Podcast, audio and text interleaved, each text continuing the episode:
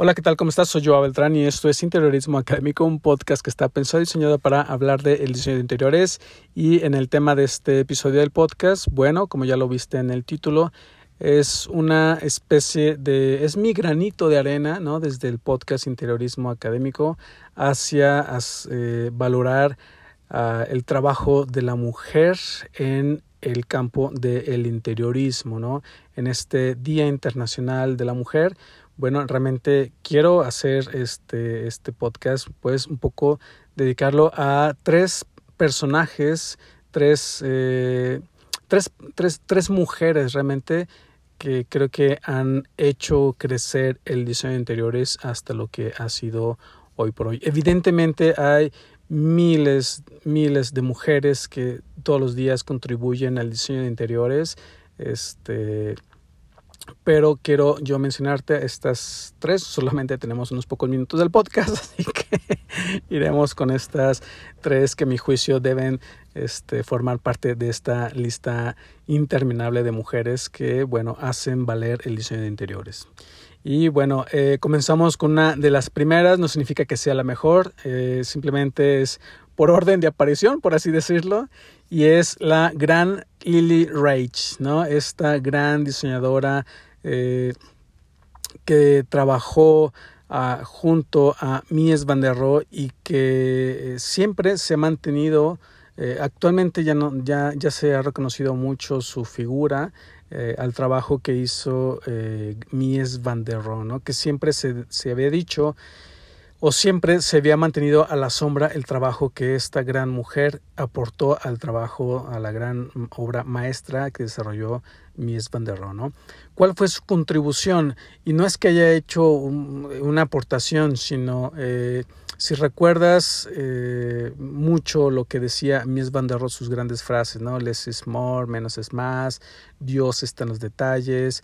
Bueno, creo, a mi modo de pensar, eh, y, si me equivoco, este, escríbeme ahí un mensaje eh, por Instagram, dime, Joao, te equivocaste.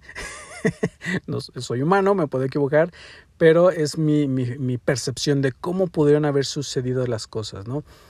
Bueno, eh, si recuerdas mucho esta frase de Dios está en los detalles de Mies van der Rohe, realmente eh, se habla que cuando Lily Rage eh, trabajaba eh, con Mies van der Rohe, ella era una obsesiva de la supervisión, de la calidad, ¿no? Entonces se dice que mucho, mucho de la gran calidad de la obra que tuvo Mies van der Rohe se debe a Lily Rage, ¿no? Que ella eh, siempre supervisaba, siempre estaba mucho, mucho, mucho eh, al pendiente de los detalles. Entonces, cuando Mies van der Rohe decía, Lily, este, decía Dios está en los detalles, creo que bien podría haber dicho Lily Rage está en los detalles, ¿no? Eh, ella se encargaba de hacer esta obra tan perfecta, ¿no? Todos los acabados, todo, todo el diseño también era majestuoso. Y una de las grandes aportaciones que hacía Lily Rage al trabajo era el diseño del mobiliario, ¿no? La gran silla Barcelona que siempre se le ha atribuido a Mies van der Rohe, que es un diseño, pues evidentemente es de la firma Mies van der Rohe, pero el diseño pues es eh, propiamente de Lily Rage, ¿no? Se dice que se inspiró en la famosa silla de caderas, este, una silla que es una, eh, una especie de cruz, eh, una especie de X, ¿no? Curvada de, de, del antiguo, me parece que del antiguo Egipto, ¿no? Con estas incrustaciones que era de madera, ¿no? Era una silla de madera este, bueno, que toma una inspiración, va evolucionando esa misma idea de, esa silla, va inspirándose, va evolucionando y llega a lo que es la gran silla Barcelona, ¿no? También hay otras tantas sillas, por ejemplo, la silla de la casa Farnsworth, ¿no? Esta silla, este, eh, que desaparecen las, las patas traseras de la silla y las hace a través de esta línea curva. Eh, bueno, estas grandes sillas y prácticamente todo el mobiliario que ponía Mies van der Rohe en sus obras era diseño de Lily Rage, ¿no? Esta eh, diseñadora eh, alemana, si mal no, sí, bueno, alemana, que nace en el 1985, si mal no recuerdo, y muere en, en, en el umbral de la Segunda Guerra Mundial, por ahí del año 47, ¿no? Entonces, este, digamos que muere en una etapa muy temprana, es una de las figuras que forma parte del movimiento de la Bauhaus, del, del movimiento moderno. Este, eh, desafortunadamente eh, muere a, los sesenta y pico años al terminar la Segunda Guerra Mundial. Imagínate qué hubiera sido, ¿no? Si hubiera seguido eh, con la evolución del movimiento moderno, ¿no? Este, pero bueno, esa es una de las grandes aportaciones que esta gran mujer hizo al diseño de interiores de la mano este, de la obra de Mies van der Rohe, ¿no? Está Lily Rage, ¿no? Bueno, ahora, eh, segunda, segunda mujer eh, que vale la pena mencionar es eh, Charlotte Perriand, ¿no? Esta gran, gran diseñadora también francesa que nace en 1903 y muere recientemente en 1999-98, este, que ella sí también forma parte de este gran movimiento y trabaja también para eh, esta gran eh, firma que fue de Le Corbusier, ¿no? Siempre se dice que al igual que eh, Lily Rage, que la gran presencia de Charlotte Perriand en el despacho o la firma de Le Corbusier le dio ese, ese, estilo, es, esa gran obra, es, esa gran calidad, ¿no? También ella diseñaba el mobiliario, diseñaba prácticamente todo el mobiliario que que eh, Le Corbusier incorporaba a sus obras era obra de Charlotte Perriand, ¿no? La famosa tumbona, ¿no? El cheslon, eh, la LS4 creo que se llama, es esta gran, este gran, eh, esta gran tumbona, ¿no? Que se le atribuye siempre a Le Corbusier, bueno, es obra de Lily Rich y muchos otros también hay unas tumbonas ahí, eh, unos cheslón, eh, unas tiras de madera bastante interesantes, también obra de Charlotte Perriand. Y ella sí evoluciona, ¿no? De hecho, hay muchas fotografías de ella, ¿no? De la época contemporánea. Ella pues llegó a esta etapa del Internet, de las computadoras. Charlotte, Charlotte Perriand aparece mucho y de hecho mucho de su trabajo también estuvo como a la sombra, como en la penumbra de, del diseño, ¿no? Y recientemente la firma Louis Vuitton, le, Louis Vuitton, como, se diga, este, le hizo un, un memorial ¿no? para reconocer su la figura femenina, la figura de la mujer en el diseño, donde pues eh, reconstruyen uno de sus pabellones, eh, por ahí eh, si lo puedes buscar en internet es un pabellón circular como para colocarse, me parece que para colocarse en, los Alpes, una cosa así como un refugio este, bastante interesante, bastante interesante de la línea del movimiento moderno incrustado ahí en los Alpes, este, para el frío está muy muy interesante y que se reconstruye a través de este, de este memorial, ¿no? Eh, muy famosa también con sus, con, sus diseños del mobiliario, había uno en particular los bancos, eh, este banco de flores, de pétalo, que toma el concepto de los pétalos de unas flores y, y, cada pétalo es un banco que tú puedes mover, lo puedes acomodar o lo puedes disponer en la forma de, de, de, flor, se puede, uno es más pequeñito que otro, los puedes guardar todos uno encima de otro. Entonces está, y, en colores de la Bauhaus, ¿no? El azul, rojo, el, el, amarillo. Pero, bueno, evidentemente el gran trabajo que, eh, que se ha de valer, pues lo que hizo con Le Corbusier, los, el diseño de, de, su, de sus mobiliarios, ¿no?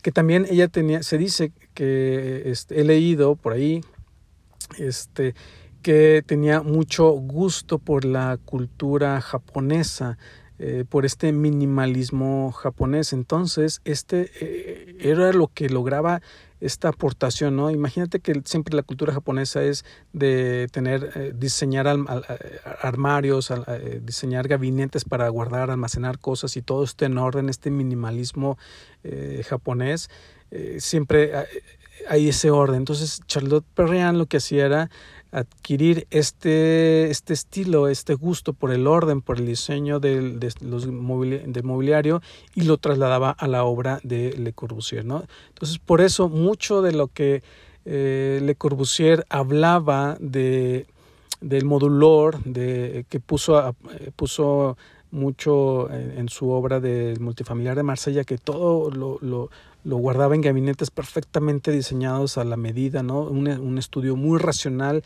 de estos gabinetes, bueno, eran obra, ¿no? De, Charlotte Perriand, ¿no? Esta gran mujer que vino a aportar eh, gran, gran, gran, una gran parte del diseño a, a esta, esta, esta parte ¿no? del diseño de interiores. ¿no?